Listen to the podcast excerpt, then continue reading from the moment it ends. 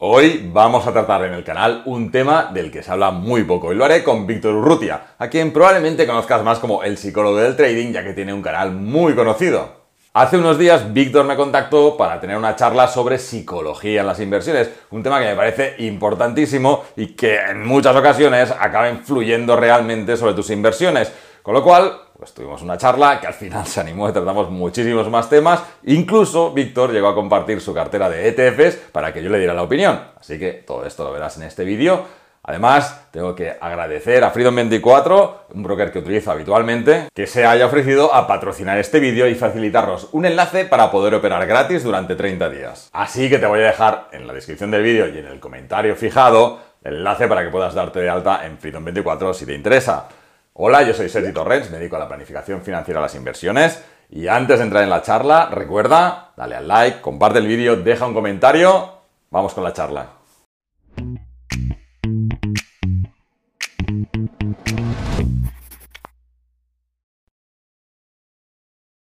Hola Víctor, ¿qué tal? Buenas tardes. Buenas tardes. Muy bien, de verdad, gracias por estar aquí. En serio, significa mucho para mí. Es un placer, soy un gran seguidor de tu canal, como te dije fuera de cuando contactamos para esto. Y me hace mucha ilusión que estés aquí, porque realmente creo que le puedes dar una visión distinta a lo que hago habitualmente aquí en el canal a, la audiencia. Así que estoy muy ilusionado y te lo agradezco de corazón. No, no, bueno, gracias por la oportunidad también, ¿no? De venir a hablar a tu canal sobre un tema que es verdad, es, distinto. Al final son inversiones, pero la visión son, es muy distinta. Ah, y sobre todo tratar la parte de, la psicología, ¿no? Que, yo creo que al final es, aunque parezca que no, es la clave de todas estas cosas. como, me, como no funcione bien esto, la cosa patina seguro. Me alegra escucharte decir eso de verdad, ¿eh? porque al final creo que, no sé si lo piensas, ahora pasaremos un poco más a eh, que te presentes un poco, porque creo que la gente seguramente te conocen, pero que igual hay, hay, algunas personas que no te conocen, así podrán tener un poco de contexto. Pero esto que mencionas de respecto a que la psicología es importante, no sé si cómo lo ves tú, pero hay como eh, una visión muy turbia al respecto de la inversión y el trading, por ejemplo, respecto a cómo mm. impacta la psicología, ¿no? Entonces, el hecho de que tú digas eso, que, realmente la psicología tiene un papel importante, creo que, puede ser muy útil para la gente para que se dé cuenta de la importancia que tiene eso. sí, sí, sí, sí, sí, Genial. No, totalmente. estoy, estoy convencidísimo. O sea, que creo que los mayores patinazos que he hecho ha sido por temas psicológicos. Total, totalmente. Creo que a todos nos pasa, ¿no? Eh, perfecto, pues me gustaría que te presentases un, presentases un poco, si no te importa, para que conozcamos un poco más quién eres, eh, cómo ha sido tu trayectoria y cómo estás aquí, cómo has llegado hasta aquí. Claro, bueno, bueno, soy Sergi Torrens, eh, me dedico pues, principalmente a temas de planificación financiera e inversiones. Eh, la verdad es que inicialmente era informático, o sea que estuve trabajando durante bastantes años de informático, viajando mucho, eh, pero realmente después la pasión por las por, los mercados pues me, llevó a hacer un cambio de, carrera, pues ahora casi 12 años aproximadamente. Así que desde entonces me dedico, digamos, ya profesionalmente a, a este campo. Y, bueno, pues empecé un canal de YouTube así un poco para clientes, para divulgar un poquito, por, dar un poco de conocimientos de mercados financieros, de cómo funciona la economía, un poco de educación financiera. Y sin quererlo, pues acabó siendo un trabajo más casi, ¿no? Porque al final es, es un trabajazo generar un vídeo todas las semanas, pero bueno, ha tenido un poco pues la recompensa de que hay, pues hay mucha gente que, que le está ayudando y le está gustando, con lo cual pues un poco te anima a seguir con ello. Qué bueno. Qué bueno, la verdad. No, no, es todo un éxito además. ¿eh? Yo creo que eh, seguramente mucha gente, ya digo, que ve tus vídeos aquí y tiene un impacto muy grande y, creo que al final hacer un contenido como el que haces tú, que es eh, bastante didáctico en este caso y educativo y, que la gente lo reciba también respecto a la cultura financiera, que por desgracia es bastante pobre en general, me, parece fantástico y el éxito es bien merecido. ¿eh? Así que felicidades. Sí, no, bueno, al final es, es, lo que te da ánimos, ¿no? Porque sí, la verdad es que con el trabajo que genera un vídeo, de hecho, las primeras veces que generaba los vídeos, eh, siempre pensaba, por favor, que por lo menos llegue al número de horas que me ha costado generarlo, ¿no? era, esto lo tengo muy grabado de, la, de los primeros meses de decir, ostras, por lo menos que haga 24 horas de visualización total, este vídeo. Total, total. Y poco a poco, pues, pues bueno, ha ido, ha ido subiendo, o sea que contentísimo. Qué bueno, me alegro un montón, de verdad. Vale, pues eh, un poco ahora que la gente te tiene un poco más contextualizado, me gustaría hablar contigo y exprimirte todo lo que pueda, hasta donde pueda llegar, por supuesto. pues, claro, por supuesto. Eh, ¿Qué piensas de, por ejemplo, el tema de las inversiones, ¿no? vamos a hablar un poco de, concepto general de inversión. Eh, hay diferentes estilos o tipos de inversión, por así decirlo, ¿no? Sí, sí, claro. Eh, ¿Podrías quizás hacer una especie de esquema generalizado de lo que tú consideras? Para que, especialmente porque mi público es muy de trading, ¿vale? Es decir, la mayoría de gente que me ve entiendo que son traders, eh, muchos de ellos también, porque yo hago vídeos respecto a mis inversiones, etcétera, tienen algo que ver con eso, pero muchas veces tenemos esta premisa, por así decirlo, quizás leyenda urbana, en que un trader no puede ser inversor o un inversor no puede ser trader, o hay como una lucha interna entre estos dos mundos, ¿no? Entonces me gustaría saber un poco qué piensas tú respecto a ese tipo de inversiones, eh, cómo las explicarías para que alguien lo entendiese. Vale, bueno, yo creo que al final son dos cosas que se pueden combinar, ¿no? Y eh, yo la verdad es que trading no he tenido muy buenas experiencias. De hecho, bueno, empecé con el trading, ¿no? Como, creo que la gran mayoría de la gente cuando, cuando empiezas en, este mundo, pues empiezas a mirar cómo funcionan las plataformas, hacer las primeras operaciones, etcétera. Eh, no se me dio bien, francamente, ¿no? Pero estuve muchos años estudiando. Eh, pero al final es una cosa complementaria, ¿no? Al final puedes tener pues buenas ideas puntuales para hacer trading y pues sacarle provecho a esa oportunidad eh, y después siempre puedes tener una cartera aparte ¿no? de inversiones que sean más a largo plazo y más tranquilas y de las que no tengas que estar tan encima ¿no? o no que no tengas que buscar cada día o cada mes una oportunidad para poder sacarle una rentabilidad sino que aquello pues vaya haciendo y en el largo plazo funcione ¿no? Entonces, en esta segunda pata, ¿no? que diríamos sería lo más inversión tranquila o tradicional, tranquila entre comillas, ¿no? porque puedes invertir en cosas muy arriesgadas ¿no? con, otros productos, pues se trata principalmente una, de construir lo que se llama una cartera core, ¿no? Por lo menos. Una cartera core al final es una cartera que, que tiene exposición a todo el mundo. Es decir, que tienes un poquito de Estados Unidos, un poco de Europa, un poco de Asia, y la puedes ir ajustando eh, un poco con lo que tú creas en cada momento, ¿no? Pues pues por ejemplo 50% Estados Unidos, 25 Europa, 25 Asia o y no sé, o Latinoamérica si quieres, ¿no? Entonces es cuestión de tener una serie de fondos o ETFs que te cubran esa región y, ir pues guardando esas aportaciones periódicas, pues si es posible, ¿no? Porque siempre es mucho mejor en el largo plazo y, ya está. Eso sería la, cartera, ¿no? Entonces, a partir de aquí, ya hay pues niveles de riesgo, ¿no? O sea, si, si tú quieres tener una cartera muy arriesgada, pues puede ser lo que te decía, todo core, ¿no? De todo renta variable en estas regiones. Y después, si quieres un poquito menos, le puedes incorporar pues la parte de la renta fija, ¿no? Y decir, mira, pues la mitad, por decir algo, es todo bolsa, que sería esta cartera core, ¿no? De bolsa Estados Unidos, Europa, Asia, y lo otro, pues bonos de lo que sea, ¿no? Pues de Europa, de Estados Unidos, globales, de Asia, lo que sea, ¿no? También hay una variedad muy amplia, ¿no? O sea, algo, algo también importante muchas veces que, que se tiene en mente, ¿no? Pues que la renta fija te da seguridad, ¿no? Es más tranquila. Esto también hay que te cogerlo con pinzas, ¿no? Porque dependiendo de la renta fija puede ser eh, realmente más explosiva que la renta variable, ¿no? Pues, por ejemplo, yo que sé, renta fija de países emergentes en divisa local, aquello es, es, como, la, como la lotería, ¿no? Total.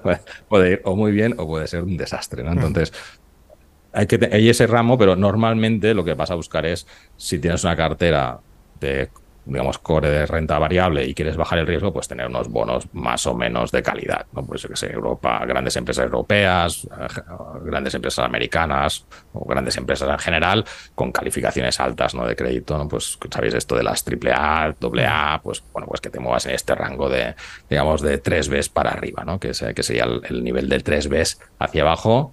Es lo que, lo que ahora se llama high yield y que antes se le llamaba bono basura y que simplemente le cambiaron la etiqueta porque sonaba feo lo de bono basura. Hay que estar por encima de los buenos basura. Y entonces aquí es buscar el equilibrio de decir, oye, pues eh, yo soy bastante conservador o me estoy acercando al momento de que voy a necesitar el dinero porque voy a la jubilación, pues le tienes que dar un poco más peso a la parte de renta fija para que, para que no se te mueva tanto la cartera ¿no? y, y tengas una rentabilidad ya más estable.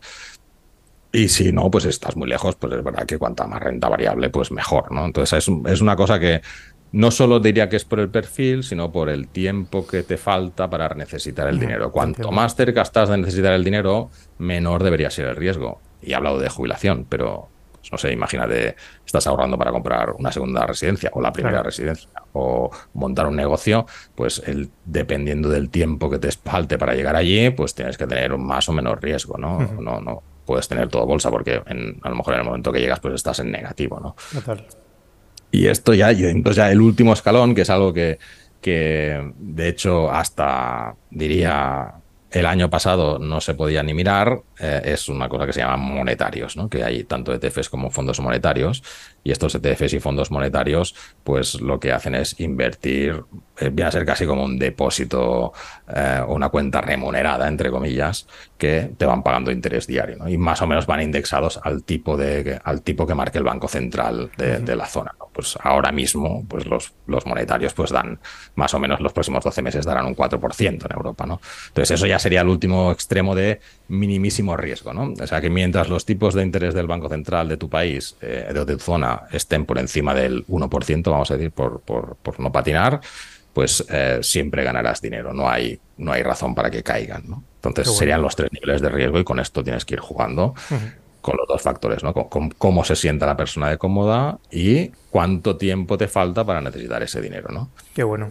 no, entonces es un poco, es, un poco el esquema que, que, se sigue. Entonces hay que jugar con estos dos parámetros, ¿no? Por supuesto, he hablado de fondos y ETFs, pero por supuesto pueden ser directamente acciones o directamente bonos, ¿no? Que puedes comprar utilizamos más fondos y ETFs o principalmente fondos para personas que residen en España y tienen eh, residencia fiscal en España, porque tienes la ventaja que puedes mover de, un fondo a otro sin tributar. Y utilizamos ETFs si son personas que están eh, en otras regiones o indistintamente, pues ya entonces acciones o, bonos, ¿no? Porque el hecho de utilizar fondos ya no, no, le, no le tiene ningún ningún añadido y es más barato a veces comprar directamente un ETF que, o una acción, ¿no? Que no comprarte un bono o un fondo, ¿no? Completo. Totalmente. Esto que ha dicho ahora eh, en la última parte, ¿no? De entre fondos indexados o ETFs, luego hablaremos porque, mm, claro, yo soy residente fiscal en España, estoy invirtiendo en ETFs, pero tengo esa duda siempre, ¿no? Que, me gustaría preguntarte, luego hablaremos de ello, de si fondos indexados o ETFs, por qué, ventajas, cosas así, eh, que creo que puede ser interesante para que la gente también tenga esa perspectiva. Vale, perfecto, sí, sí, sí, sí. Has, dicho algo también muy interesante y es el hecho de eh, esos tres niveles que has expuesto tienen mucho que ver también con la personalidad de cada uno, ¿no? Es decir, dependiendo de si eres muy agresivo o muy conservador, eh, vas a intentar. Eh, o, has, puesto dos perspectivas, o sea, tanto si eres tu perfil como el tiempo eh, o la necesidad que tienes de liquidez, por así decirlo, ¿no? de estar cercano a algún objetivo. Eso me parece muy interesante me gustaría que la gente del canal, porque como te digo, hay mucho tabú de entre los traders con respecto a la inversión. Es decir, creo que muchos traders, no sé si lo compartes, no contemplan la opción de inversión, sino que ven el trading como la opción más rápida, por así decirlo, también la más compleja, evidentemente, eh, pero la más rápida de intentar crecer su capital y desprestigian de alguna manera el potencial de una inversión sólida y coherente en el largo plazo. Eh, supongo que más en renta variable que en renta fija, ¿no? porque al final, esta, como decíamos, estas características de personalidad de los traders, que somos más agresivos quizás, o tenemos una versión al riesgo distinta, quizás a un, inversor más tradicional, nos tiende más a ir hacia la renta variable, hacia algún tipo de inversión un poco más activa. Em, ¿Tú crees de alguna forma que eh, si tú tuvieses que hablar con un trader, ¿no? imaginemos que un trader acude a ti y te dice, oye, mira, eh, tengo ciertos ahorros, eh, yo que sé, 5, 10, 15, 20 mil euros, que no utilizo para el trading, porque para el trading utilizo otro, tipo de cuenta. ¿Cómo ves o qué crees que sería oportuno para un trader? ¿no? Porque entiendo que no quieren inversiones en renta fija, entiendo que, es algo más agresivo lo que están intentando buscar, este tipo de perfil. ¿Qué crees que, dirías o qué crees que, recomendarías dentro de lo que significa recomendar? Yo creo que para, un trader, eh, sobre todo sabiendo que ya tienen el broker abierto, eh, no entendería de ninguna manera que le dijera que comprara un fondo. ¿no? Primero porque los, fondos eh, más o menos son dos o tres días entre que estás invertido y dos o tres días entre que sales. ¿no? Entonces ya, un poco por saber, saber, conociendo el perfil, ¿no? porque también lo he sido yo, pues no se me ocurriría proponerle utilizar fondos porque ya me, los tiraría seguro para atrás. O sea, que tiene que ser ETFs, ¿no? Sobre todo porque los ETFs son ultra líquidos. Entonces, puedes incluso llegar entre, a hacer trading con, con, los ETFs, ¿no? O que puedes entrar ahora y de aquí un minuto salir, con lo cual está más cerca de su, de, su perfil. Entonces, y a partir de aquí, sobre todo, recalcar esto, ¿no? De que tienes, si tienes un dinero para invertir, eh, ideas no son, salen todos los días o no todas las semanas, entonces tienes que tener una parte que esas ideas se generen, no, o sea, que no sea necesario pensar en esas ideas, sino que esa, tengas ya una cosa muy distribuida, que sepas que en el largo plazo, pues de media, si estás invertido 100% en renta variable, aproximadamente de media estás sacando un 8% anual, ¿no? A plazos de 20 años. Por el camino puede pasar todo lo que pueda pasar, no hay de todo, pero a 20 años vista la media es un 8% y si ha sido una buena temporada, pues puedes llegar a, tasas del 12, 15, ¿no? Entonces, ya digamos que es una manera de no tener que estar buscando ideas continuamente y de estar más diversificado, ¿no? Porque a veces, aún haciendo trading, o eres muy bueno y muy estricto y tienes las cosas muy claras, o incluso automatizadas, o es muy fácil quedarse enganchado a una operación y por una operación que fallas te arrastra cinco de las que te han ido bien, ¿no? Entonces, e, ese juego, ¿no? Que, que, a veces tienes malas rachas y, y, de repente te, te, te, digamos, te, va, te va mermando, ¿no? La, la autoconfianza pues, tiene que estar supliendo con algo que sea tranquilo, entre comillas, y que vaya funcionando y que no te tengas que preocupar de sacar ideas para ese dinero, ¿no? Continuamente, porque si no, eh, si no tienes suficientes ideas, lo que acaba pasando muchas veces es que, como solo tengo una idea, utilizo más capital para sacarle más, ¿no? Entonces a eso te lleva que como patines, patinas con más. Entonces, pues que ese dinero ya esté apartado, esté en otro sitio, en otra cosa invertida y, ya vaya haciendo, con lo cual te quedas con el capital con el que realmente quieres invertir y el resto lo aíslas ¿no? de, tu, de tu trading diario. Me parece brutal, estoy totalmente de acuerdo con eso. Es un consejo muy importante que me gustaría que la gente se llevase lo que acabas de decir respecto a las ideas, ¿no? que a veces la gente se esfuerza mucho a intentar sacar rentabilidad de su dinero, su cuenta de trading, porque no tienen otra opción, porque en este caso no han valorado quizás que podrían hacer algún tipo de inversión como la que tú mencionas para que su capital vaya trabajando y así no dependan absolutamente, no deleguen todo su eh, futuro económico, por así decirlo, en una actividad tan compleja como el trading y que al final es el, el punto álgido de la renta variable. Así que me parece brutal. Y seguro que, a la gente le interesa mucho también saber un poco sobre tu perfil de inversor, eh, tus inversiones o lo que sea. ¿no? Evidentemente sin entrar en detalle si no quieres, pero eh, ¿podrías dar una especie de también esquema mental o más o menos de lo que haces tú cuando eh, participas en los pues, mercados? sí, sí, totalmente, totalmente. La verdad es que es justo lo que os estaba comentando. O sea que...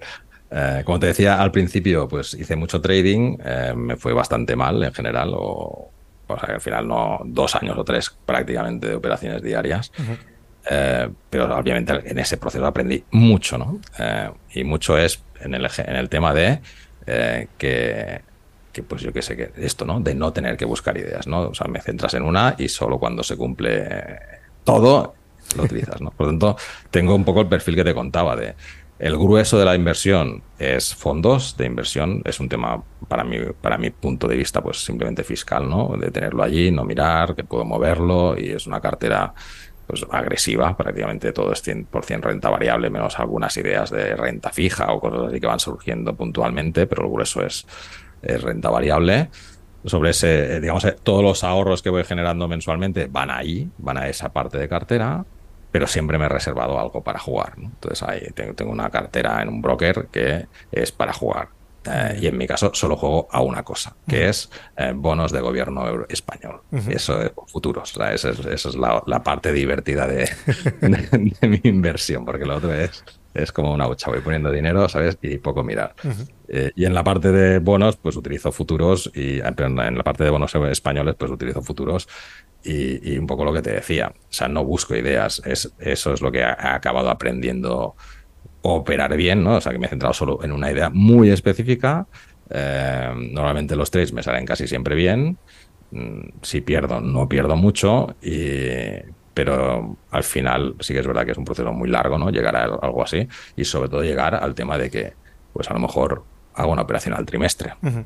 o está ultra seguro o no muevo, no muevo un ápice. Se quedará el dinero en la cuenta eh, muriendo de, asco allí o rentabilidad cero, me da igual, pero no, o sea, si no está muy claro, no, pero no. Entonces son operaciones muy puntuales, lo voy mirando regularmente, pues más o menos una vez al mes miro cómo están, cómo está moviéndose el bono, eh, pienso un poquito por dónde va a ir, marco ya si pasa esto, vamos a hacerlo, y cuando veo que está cerca de esa posible operación, empiezo a mirarlo ya diariamente. En el momento que sale, pues la ejecuto eh, le pongo los stops, los límites y demás, y, ya está, lo dejo correr y punto. ¿no? Muy bien. Entonces, digamos que tengo es lo justo lo que te decía, que no tengo que buscarme continuamente ideas para operar. O sea, tengo un, plan muy concreto, muy, muy ultra específico, porque es solo una cosa, un tipo de operación, un tipo de futuro, es muy, muy concreto. Eh, que al final lo que te permite es pues conocerlo mucho ¿no? y tener muy, muy, de la mano la operativa eh, y pero esto es más la diversión. o sea, aquí me saco pues para, yo que sé, para si quieres irme de vacaciones o, y algunas cenas, no me voy a sacar más. Una parte divertida, lo otro es realmente lo que pongo el grueso de, del futuro, ¿no? De cuando lleguemos a, a la jubilación, que tiene pinta que lo vamos a necesitar. Sí, sí, 100%. y, y ahora que mencionas eso, eh, ¿hay alguna especie de estructura, eh, cómo se dice esto? Eh, por ejemplo, eh, en porcentajes, ¿no? Ponderada de tus decisiones en los mercados. Por ejemplo, imagínate, ¿no? Un 20% de ahorro, un 20% de inversión en, yo qué sé, en bonos, un 20% no sé qué. ¿Hay algún tipo de estructura que utilices habitualmente o es una cuestión más generalista? Porque mucha gente tiene como una estructura, ¿no? Mucho de esto en porcentajes ponderado. ¿Te ocurre lo mismo? Yo por, por, por o sea, un poco por convicción mía, ¿no? De cómo me cómo veo los mercados, eh, tengo una estructura de que el 50% es Estados Unidos en renta variable, el otro 25% es Europa y el tercer 25% es, es Asia, ¿no? De Latinoamérica, pues no tengo casi nada porque no acabo nunca de verlo claro, ¿no? Y, hay muchos vaivenes con, con temas políticos, entonces pues, intento no tenerlo en la cartera. Si veo alguna oportunidad puntual, pues sí, com- compro algo específico, ¿no? Pero el grueso de la cartera siempre es 50, 25, 25, ¿no? Y quizás a medida que pasen los años irá siendo más hacia Asia y Estados Unidos y en deprimento de, en de- en deprimento de- de Europa. Después, esto siempre lo tengo y, lo demás son ideas puntuales, ¿no? Pues ahora en la cartera tengo bonos americanos, eh, tengo bastante monetario también, porque al final no veía claro este año, pues bueno, eh, le hemos puesto pues bastante en un monetario porque sabes que va a dar un 4%. Entonces, bueno, pues ya he ganado algo, pongo esto al 4 y ya tengo, acabo el año tranquilo con, con el 4%. Entonces, voy moviendo la cartera, tampoco muy a menudo, pues a lo mejor una vez al mes o a veces pasan semestres que no toco nada, un semestre o un trimestre, lo que sea. Eh, pero siempre intento mantener la estructura, digamos, base de la renta variable, siempre es esta, independientemente de si es el 40% de la cartera o el 100%. Esta es la estructura y si tengo otras ideas, pues saco de la estructura para dejarla igual y compro algo distinto, ¿no? Pues un bono americano, un, eh, un monetario, yo qué sé, un fondo de inteligencia artificial, una acción concreta que, que es una oportunidad puntual que parece que va a ir bien, cosas así, ¿no? Digamos que alrededor lo, lo visto de ideas cuando es posible. Si no tengo ideas, pues oye, está siempre la estructura base. Qué bueno. Y volviendo un poco al principio, mencionabas, eh, querías resaltarlo, el tema de la psicología. Eh, Yo hago sesiones de psicología a traders y a inversores, me especializo en eso. Y me parece muy interesante poder escuchar también de ti qué piensas respecto a este ámbito ¿no? de la psicología, porque hay eh, ciertas leyendas que dicen eso, ¿no? que es, no sé, el 90% del, del, eh, del éxito, por así decirlo, de cualquier tipo de inversión o de participación en los mercados tiene que ver con esa psicología. Otras personas que lo de- llevan más hacia el tema algorítmico quizás y que la psicología debería estar un poco más rezagada. Entonces, ¿tú qué piensas, por ejemplo? ¿Cómo interpretas el papel de la psicología dentro de tu caso? ¿no? Si tienes algún recuerdo de algún momento mm, emocionalmente complejo a nivel de inversión o de trading, ¿qué, qué opinas al respecto de este, de este, de este ámbito?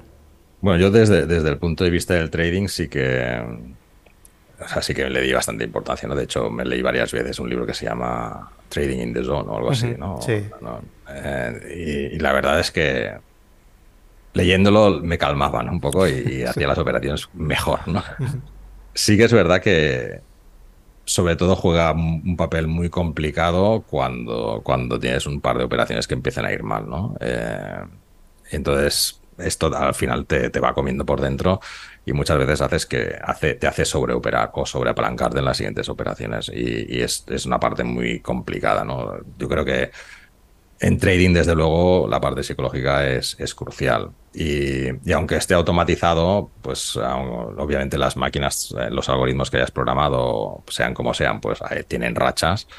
Pues eh, yo nunca, o he tenido alguno, pero de prueba, ¿no? Nunca, nunca ejecutándolo en real. Pero estoy seguro que cuando tú tienes una- un algoritmo corriendo y ves que una semana no ha, di- no ha dado un palo al agua, la semana siguiente lo paras, ¿no? Sí, Para sí. ver qué ha pasado. Y igual la semana siguiente era cuando venía la buena racha, ¿no? O sea que la psicología es, eh, yo creo que es primordial en trading y, y tiene, es crucial. O sea, si no, si no controlas esta parte, eh, a menos de que siempre te vaya bien, que nunca va a ser así, es imposible porque, porque, porque te acabas haciendo, te acaba obligando a sobreoperar, en cierta manera, para recuperar pérdidas y, y buscar oportunidades eh, que no están porque no tienes, eh, ese- no tienes operaciones en ese momento y necesitas recuperar, etcétera. Entonces, una de las maneras que, que yo creo que es interesante de, de poder controlar esa necesidad ¿no? de encontrar operaciones es tener dinero fuera y que ese dinero te sirva para cubrir gastos de varios meses, de tal manera que no dependas de, de la, de la propia rentabilidad del trading para el día a día. Y esto te permitirá, por una parte, estar más desahogado. Esto en cuanto al trading, ¿no? Pero después, eh, cuando vas a inversiones más, digamos, de, tranquilas, ¿no? De ETFs, fondos, cosas a largo plazo y demás, y le vas incorporando ideas, lo que sí que veo, y a, nivel general en, profesionales, es que muchas veces lo que es la parte core, no, porque al final es una cosa bastante estandarizada, ¿no? De decir cuánto, cuánto de cada región quiero, pues más o menos lo vas variando, lo va variando cada gente un poco en lo que piensa, ¿no? Pero las variaciones son pocas. Pero sobre las ideas que vas construyendo alrededor, como para sacarle un plus de rentabilidad, ahí sí que la parte psicológica juega un papel importante.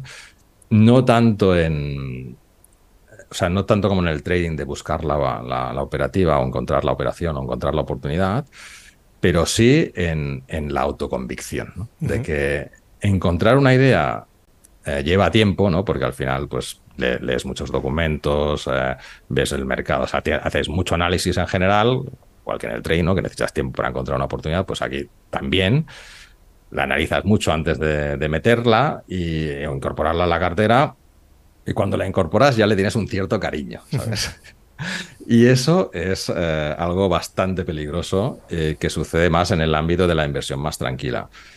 Y, sucede incluso en, los grandes fondos, ¿no? o, cuando ves fondos de gestión activa, ¿no? Que hay un gestor detrás que toma decisiones, pues muchas veces, sobre todo cuando son bolsas, se ve, es más evidente, ¿no? Que pues compra una serie de, de empresas que para llegar a la conclusión de comprar esa empresa, a lo mejor se han pasado un mes, ¿no? De mirar documentos, ir a verlos, no sé qué, no sé cuántos, cuando construyen la idea que se construyen, oye, pues tiene buena pinta por esto, por esto, por esto.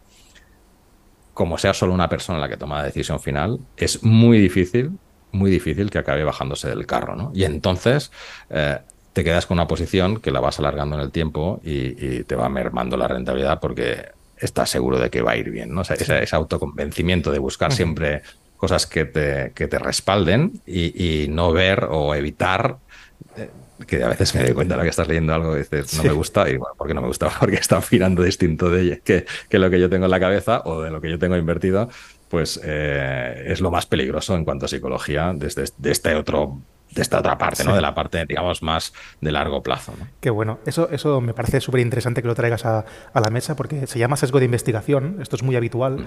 y ocurre en muchos ámbitos, no solo en, el nuestro, porque cuando tú tienes una hipótesis eh, que has trabajado mucho en ella, ¿no? Y tienes una idea clara mm. porque has hecho un estudio o has hecho una investigación, como dices, es muy fácil vincularse emocionalmente a la misma y eliminar, entonces empiezas ese sesgo de confirmación, ¿no? Como tú dices, que buscas solo aquellos motivos que corroboran tu idea, porque tú quieres tener la razón, y eliminas todas aquellas que no corroboran tu idea.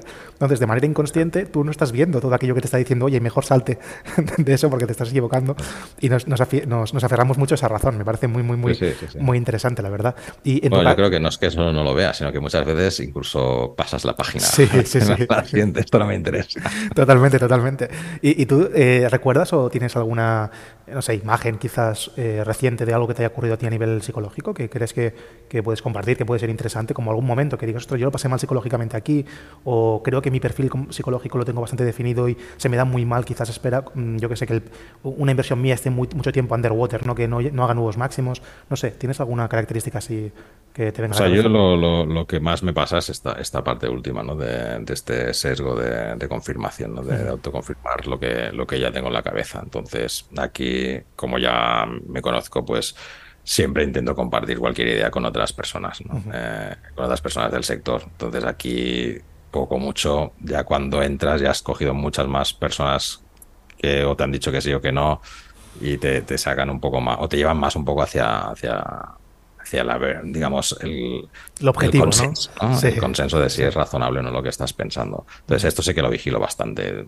Tomar una decisión solo que antes lo hacía, cada vez lo hago menos porque, porque a veces con una de estas pues he patinado y, el problema es que te aferras a, que un día irá bien em, y bueno, sí, en general en bolsa pues acaba todo subiendo, ¿no? Pero, pero eh, muchas veces el, riesgo, digamos, en este tipo de inversiones no es si, si, subirá o perderás todo o no, sino es más cuánto tiempo tardarás en volver al punto, ¿no? Y a veces, pues, esa espera se, hace infinita, ¿no? Y, y, cuando sales, pues eh, es cuando empieza a funcionar bien, ¿no? Y esto, por ejemplo, me pasó hace pues igual hace 3, 4 años, ¿no? Que, otra vez con los bonos, ¿eh? yo soy muy de, de, jugar a los bonos en cuanto a oportunidades, ¿no? Pues eh, era el bono alemán, ¿no? Pues el bono alemán, eh, si, lo, si lo seguíais, ¿no? Pues cuando los tipos de interés en la, en la zona euro eran menos 0,5, el bono alemán, si tú lo comprabas, eh, no recibías ningún beneficio, sino que tú por comprar el bono alemán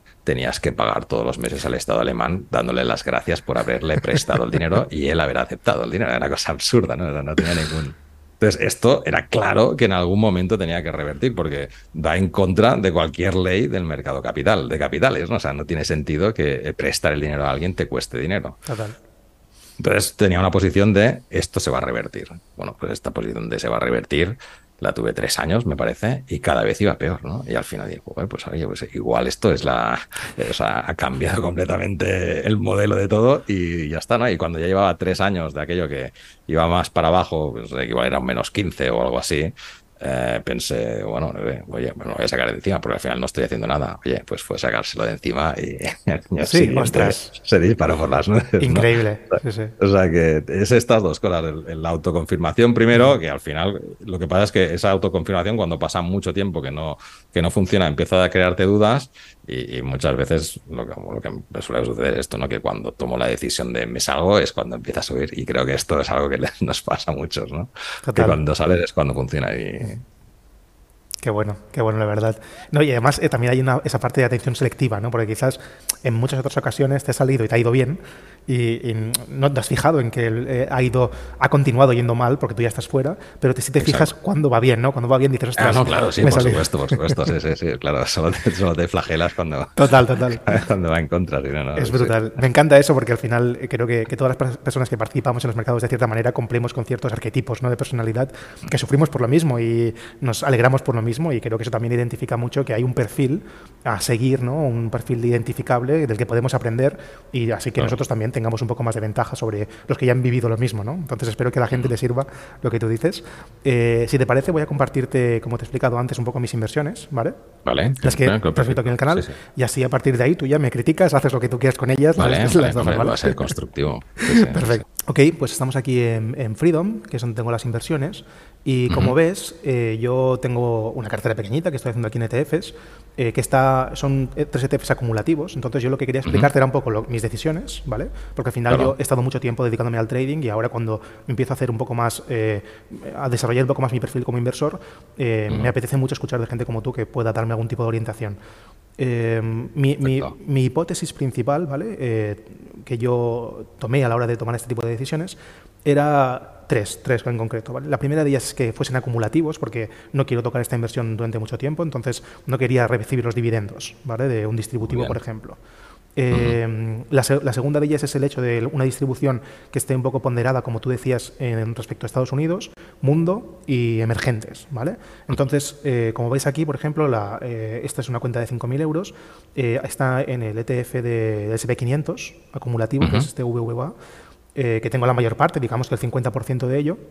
Luego está la siguiente parte, que es el mundo. Aquí, como ves, a ver si puedo... Vamos a darle aquí. Este, por si no lo conoces, a ver, tiene que ver con... A ver si podemos ver aquí. A ver si sale aquí el fondo. Sí, aquí se ve un poco eh, dónde está, mm, digamos, eh, replicando, ¿no? que está replicando. Y básicamente es pues, empresas de China, eh, creo que Estados Unidos en un 60%, eh, luego tenía China, India, entonces estaba un poco, y Europa, ¿vale? Estaba más o menos por ahí. o sea que replica, digamos, la, las mayores empresas de cada región, ¿no? Sí, sí. Exacto. Es como mi decisión aquí fue intentar replicar al mundo, como si fuese un, ¿cómo decirlo? Un un MSCI, por ejemplo, ¿no? es decir, intentar estar ahí. Y luego la otra, que es la de emergentes, que eh, es la menor parte, como ves, digo, igual es un 10%, en la que mm. pensé, ostras, pues quizás dentro de unos años, pues Taiwán, India, ese tipo de regiones un poco más asiáticas eh, tendrían quizás más, más potencial y quería también estar ahí por si acaso, ¿no? por si hay una, digamos, redistribución de la hegemonía mundial y pasa de Estados Unidos hacia regiones más eh, distintas, ¿no? que quizás están ya, que ya no son tan, tan emergentes, también son bastante presentes, pero que son un poco más. Entonces mi decisión fue esta, ¿vale? y en base a un poco a esas ideas. ¿Tú cómo lo ves? ¿Qué crees? Sobre todo un perfil como el mío, que yo soy muy agresivo porque vengo del trading. Entonces, mi cartera quiero que sea también bastante agresiva. ¿Crees que tiene sentido esto que he hecho o hay algo que crees que puede ser mejorable? Eh, o sea, primero que sean de acumulaciones eh, lo correcto, ¿vale? Porque, porque al final lo que tienes que intentar cuando inviertes a largo plazo es no pagar impuestos. Entonces, acumulación, pues para quien no lo sepa, es simplemente que todos los rendimientos que generan, pues si hay empresas que dan dividendos dentro, pues esos dividendos se quedan en el propio ETF y se reinvierten al año siguiente, ¿no? Por tanto, esa reinversión no tiene tributación para ti y solo cuando rescatas es cuando pagas, ¿no? O sea que no funciona como, o sea, digamos que en el ETF tienes las dos opciones, no como en las acciones que cuando tienes una acción te paga dividendo, lo cobras y pagas, ¿no? Aquí puedes escoger no cobrar, que se quede dentro y por tanto que sean de acumulación es clave, ¿no? La otra cosa que te diría, y bueno, sabiendo que vives en España, ¿no? Es que no los tendría en dólares, ¿no? Porque por la cartera veo que está todo en dólares. Sí, correcto. Eh, al final es añadirle un riesgo. Divisa, ¿no? Un riesgo divisa que es verdad que si vas haciendo aportaciones periódicas se diluye un poco en el tiempo, pero pero bueno, yo prefiero tenerlo. Primero, más que comprarlo en dólares, siempre se pueden comprar en euros los ETFs. Ahora, os enseño un par de páginas con, con, estos, con estos ETFs donde podéis comprobar estas cosas. Pero la, idea es eh, no tener que hacer conversiones de divisa, porque en las conversiones de divisa siempre pues el broker o, el banco siempre se queda una parte, a veces notable.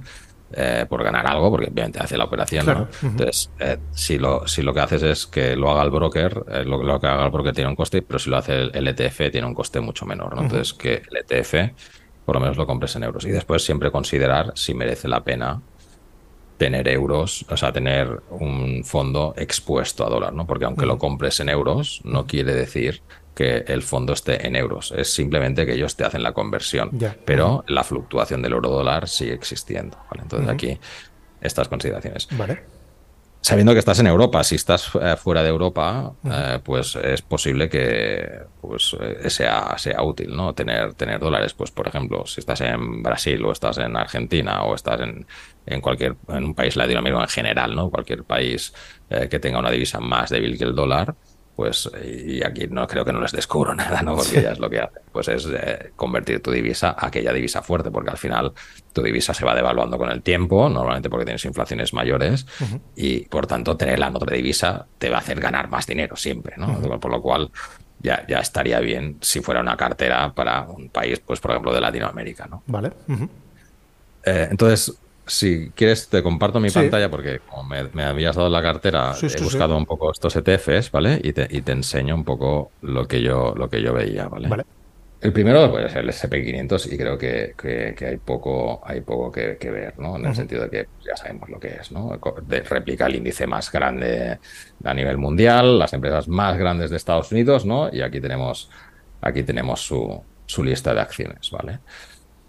Entonces, aquí el punto está en la combinación, te diría, ¿no? Porque estás combinando el SP500 con, eh, con el, bueno, el FTSE, el FTSE All, Countries, ¿no? All World, eh, que viene a ser como el MSCI. Eh, al final, este, este tipo de índices lo que hacen es coger las, las empresas, o el filtro suele ser empresas de mayor capitalización, es decir, las empresas que son más grandes cotizadas, ¿no? Entonces, ¿qué empresas son las más grandes cotizadas? Pues acaba siendo gran parte de Estados Unidos, ¿no?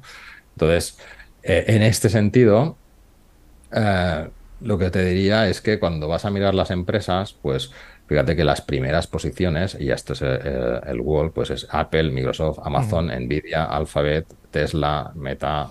Vas al otro. Apple, Microsoft, Amazon, Nvidia, Alphabet, o sea, exactamente las mismas. Sí, está poco, está poco em, distribuido, por así decirlo, está poco... Exacto. al, final, lo que sucede es que eh, tienes eh, mucho solapamiento y cuando buscas combinar ETFs, yo a mí lo que me gusta es que sean cosas muy distintas, porque, porque entonces ya no se mueven al unísono, sino que el, fondo, cuando a lo mejor Estados Unidos cae, pues hay otra región que sube un poquito, ¿no? Y, un poco se van equilibrando y esta, al final es el concepto de correlación, ¿no? Cuanto más distintos son, más se descorrelacionan y más ayudan a que la fluctuación sea menor y la, digamos que la curva de crecimiento sea más suave, ¿no? Eh, esto, esto es una cosa interesante a, tener siempre presente, ¿no? Mirad que no se solapen las cosas, porque al final este lavamiento pues le quita, le quita lo que buscas con la diversificación, porque diversificar no es tener muchas cosas, sino tener cosas que se comporten distinto, ¿no? Para conseguir una cartera que tenga una evolución muy lineal. Totalmente. Entonces, eh, esto por una parte, y la otra cosa que a mí personalmente eh, no me gusta hacer es tener muchas cosas globales, porque cuando tienes muchas cosas globales no tienes el volante, ¿no? En ese sentido, porque por ejemplo, si, si te digo que me gustaría aumentar Europa, no, no tienes una tecla que tocar, ¿no? Eh, o me gustaría invertir a subir más Asia, tampoco tienes la tecla que tocar. Entonces, aquí en, bueno, en esta web, ¿no? Que, que, se llama JustETF, pues puedes buscar todos los ETFs que son comercializables eh, aquí en Europa y, y yo lo que haría sería ir a buscar una combinación que fuera un fondo Estados Unidos, que ya me parece bien el SP500, ¿no? como el referente del país, que son las 500 mayores empresas. Buscaría un ETF que fuera solo de Europa y, te diría, para tampoco complicar mucho la cartera, Europa no euro, sino toda la Europa, ¿no? que, incluya pues, pues Reino Unido, Suiza, los países del norte, etcétera, o sea que fuera toda la región. Y después en Asia, normalmente hay que distinguir porque no hay ETFs eh, que lo cubran todo, pero sí tener una, una parte de Asia desarrollada, ¿no? que sería pues eh, o Asia Pacífico desarrollado, pues Japón, eh, Corea, Australia, Nueva Zelanda, pues Singapur, Hong Kong, estas zonas. Y después uno de emergentes. Entonces, con, con, estos cuatro, que serían cuatro fondos en lugar de tres, o cuatro ETFs en lugar de tres, eh, tiene, puedes montar la diversificación como tú creas, y aquí pues va a gustos, ¿no? Pero pues más o menos la que, la que tú tenías de 50% de Estados Unidos ya me, un poco cuadrado, que es lo que ya contaba, y después es decidir entre Europa y Asia. Vale. ¿Qué te permite esto? Pues te permite mover un poco el timón, ¿no? Si, si en algún momento hay alguna región que no te gusta o que va ganando más peso, pues puedes incorporarla, ¿no? Puedes ponerle un poquito más. Perfecto. Y puedes ir rebalanceando la cartera, ¿no? Entonces, ¿Cómo se hace esto? Pues te diría que para evitar tener que vender y comprar ETFs, la, mejor opción, eh, os diría que la mejor opción sería simplemente que cada mes, pues con el dinero que vas a incorporar, si tienes que subir un fondo, un ETF, porque por ejemplo ha, ha, bajado demasiado con respecto a otros, pues no sé, tu paso son 25 Europa, 25 Asia y resulta que Europa está en un 20, pues las aportaciones que hagas ese mes las pones en Europa de tal manera que le subes el peso y reconduces la cartera en lugar de tener que comprar y vender. Entonces, yo prefiero tener esto, ¿no? Un poco de diversificación eh, y después siempre tener en consideración si euro o no euro, ¿no? Entonces, euro o no euro, digamos que comprar en euros si estás en Europa lo haría, o sea, no comprar los ETFs en dólares para evitar la conversión de divisa y después decidir si lo quiero con cobertura o sin cobertura, porque a diferencia de las acciones o los bonos directos, tú en un ETF puedes decidir si quieres riesgo de divisa o no. Y esto, una vez más, en, la web de, de, Just ETF puedes ver qué fondos, qué ETFs son, ah, tienen cobertura de divisa. ¿no? Y entonces, si pues, ves que el dólar en ese momento no pinta bien, pues eh, como es ahora, ¿no? Que, que, puede jugar más en contra que a favor, pues en ese caso, lo mejor sería cubrir la, cubrir la divisa. Vale, perfecto. Y ah, mencionabas también esto de dos cosas quiero preguntarte. La primera de ellas es, ¿crees que la mejor forma de hacer aportaciones es la típica, la mensual? Es decir, ir aportando mes a mes o cada trimestre un cierto, eh, cierta capacidad monetaria para intentar generar ese ¿no? ese, ese precio medio. ¿O crees que hay quizás espera que esperar retrocesos? ¿Cómo, ¿Tú qué piensas al respecto de este tipo de, de participación?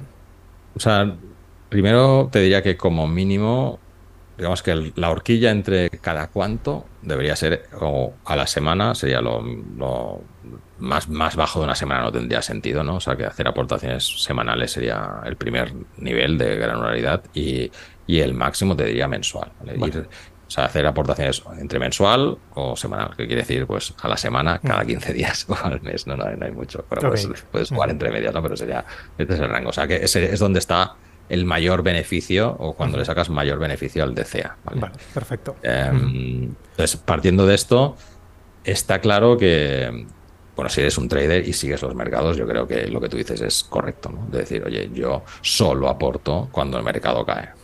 Entonces, ahí sin duda es, es una buena opción. Vale. ¿Qué sucede en ocasiones, como, como los últimos años? Pues que el mercado no ha caído, ¿no? O sea, pues desde que hubo el momento del COVID, si compraste en aquel momento, que pues muy poca gente lo hizo porque parecía que se acababa el mundo, eh, el resto, desde ese punto hasta prácticamente justo antes de la guerra, ¿no? Febrero de 2021, eh, pues fue directamente una línea recta hacia arriba. O sea, en, en, un año y pico no, no, tuviste una sola oportunidad de poner dinero en el, en el TCA, ¿no? Entonces, no, no, sería tan estricto de decir solo cuando cae para no quedarte completamente fuera.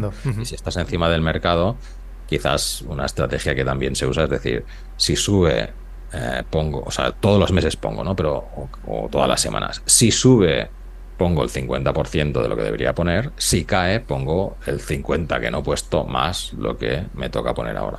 Y si voy acumulando un par de, o, sea, y todo, siempre esto, ¿no? Lo que, lo que no he puesto porque ha subido, pues lo pongo cuando cae.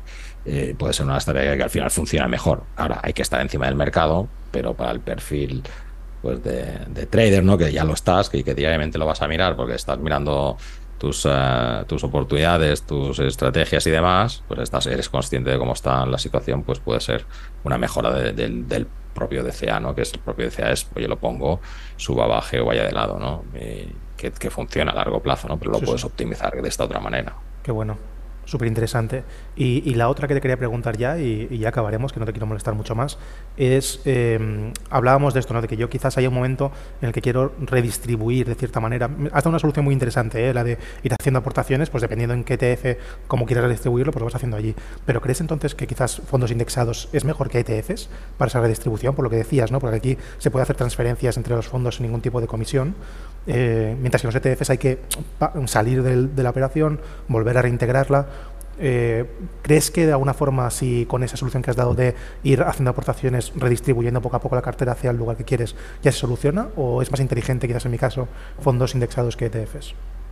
Bueno, si, si vas a hacer aportaciones periódicas y sobre todo para la parte esta que es más fija, ¿no? Que vas a tener siempre, ¿no? Esta distribución que, hemos que te has marcado, ¿no? Como país o por zonas. Y haces aportaciones periódicas, semanales o mensuales, yo creo que esas aportaciones ya te permiten rebalancear la cartera cómodamente, con lo cual aquí da igual si es un ETF o no. Vale. Eh, porque al final, si la idea es largo plazo y, y cuando llegues al final empezar a consumir, pues no, no sería relevante.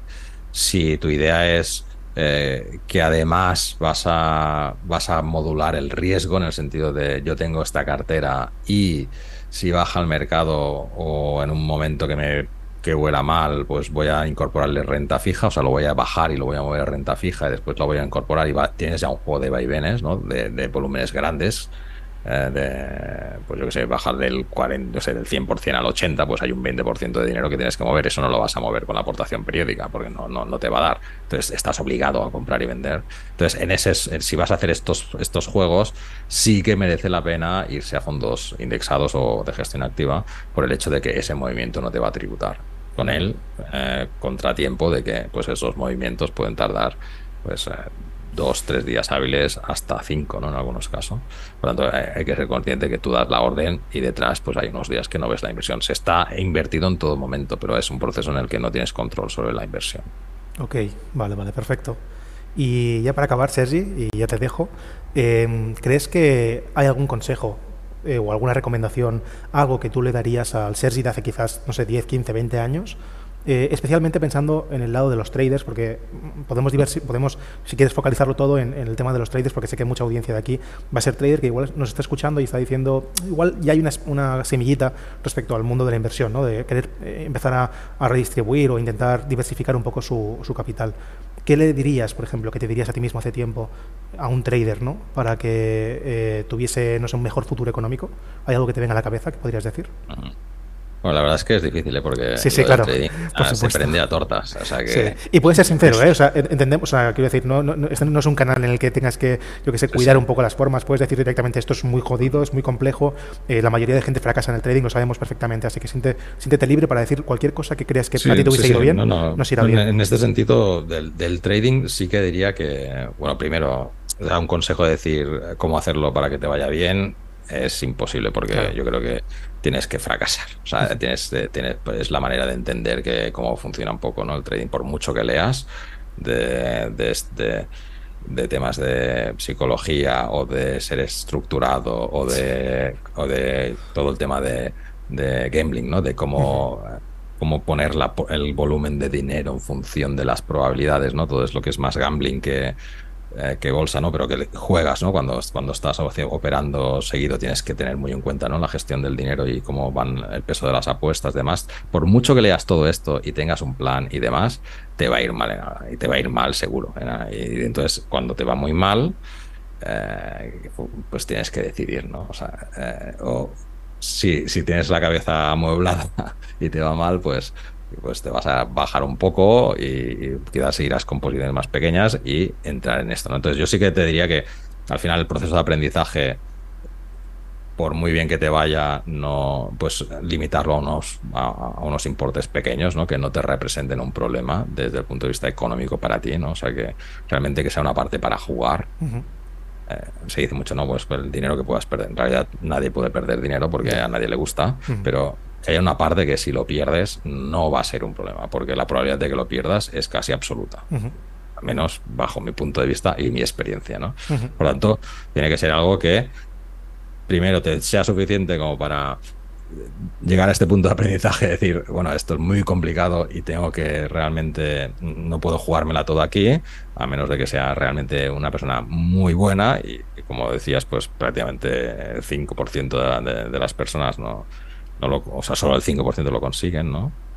Por tanto, empezar con unas cantidades pequeñas, no, no salís de esas cantidades, aunque, aunque veas que eres el, crack, porque al final también depende mucho de cómo sean los mercados. ¿no? O sea, no es lo mismo hacer trading en mercados altistas eh, que en mercados bajistas, porque la volatilidad es brutal. Entonces, eh, es, eh, pues, el bailoteo de, las subidas y bajadas es alucinante cuando, cuando, cuando son mercados bajistas y hay mucho trading eh, pincha, ¿no? Entonces, eh, poca cantidad, tener un dinero fuera que te vaya dando rentabilidad y del que realmente te sirva para el día a día, por tanto tienes que tener un colchón importante, decir, oye, pues tengo seis meses de gastos fuera, ¿no? En, un colchón de emergencia, que me rinden al 4 o lo que sea, eh, pero lo tengo allí y yo tengo esto para jugar y esto pues para aprender a, hacer trading.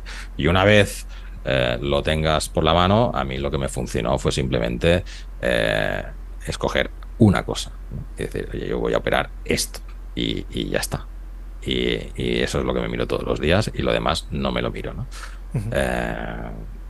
A especializarte en algo, lo que sea, ¿no? Pues en un tipo de activo, en un tipo de operativa, en un, y que sea solo esto, porque al final son horas y horas y horas y, y yo creo que al final llega un momento que, que ya viendo el gráfico ya sabes lo que va a pasar, eh, porque es una cosa que te has mirado pues, durante lo típico que se dice, ¿no? 10.000 horas, ¿no? Entonces ya, el gráfico es como lo de Matrix, que ya ves, lo ves clarísimo y no necesitas ni, ni indicadores, ni líneas, ni nada, porque lo ves, bueno, ¿qué va a pasar esto? Y la mayoría de las veces lo aciertas, ¿no? Sorprendentemente. Pero esto solo me pasa con una cosa que me he mirado durante muchos años, eh, todos los días prácticamente, entonces en eso sí que lo acierto, pero si me pones una acción de otra cosa, pues ya eh, ahí se me va todo, ¿no? Eh, entonces, especializarse, para empezar con poco dinero, tener dinero fuera que te respalde, ¿no? Porque, para no depender y, que el proceso de aprendizaje es largo, porque más de un año normalmente, eh, y en ese proceso pues vas a perder. por lo tanto, tienes que estar seguro de que, de que eso que vas a perder no sea relevante para tu economía, simplemente. Qué bueno, de verdad. Espero que muchos te escuchen, que lo tomen de verdad como consejos muy válidos y que se lo apliquen a sí mismos. Yo por mi lado solo me queda agradecerte, Sergi, de verdad, tu rato. muchas gracias a ti por la oportunidad al final. No, en pues, absoluto. Eh, a venir a un canal con, digamos, distinto en cuanto al tipo de inversión. El trading es algo que eh, he tocado muy poquito en el canal porque tampoco es como te decía, mi fuerte, ¿no? O que no, no, es el tipo de inversión que, que, hago principalmente. Eh, y bueno, pues dar, digamos, la otra visión de, o la visión más aburrida de las inversiones eh, nunca, nunca, está de más. Espero que los temas tratados en esta charla hayan resultado interesantes y además de utilidad. Bueno, si ese es el caso, yo creo que muy probablemente este otro vídeo también te va a interesar, así que no te lo pierdas. Como te decía, en la descripción y en el comentario prefijado vas a encontrar el enlace para poderte dar de alta en Freedom24 si estás buscando un broker y también todos los enlaces a las redes sociales de Víctor para que lo sigas si es que no lo estás haciendo ya.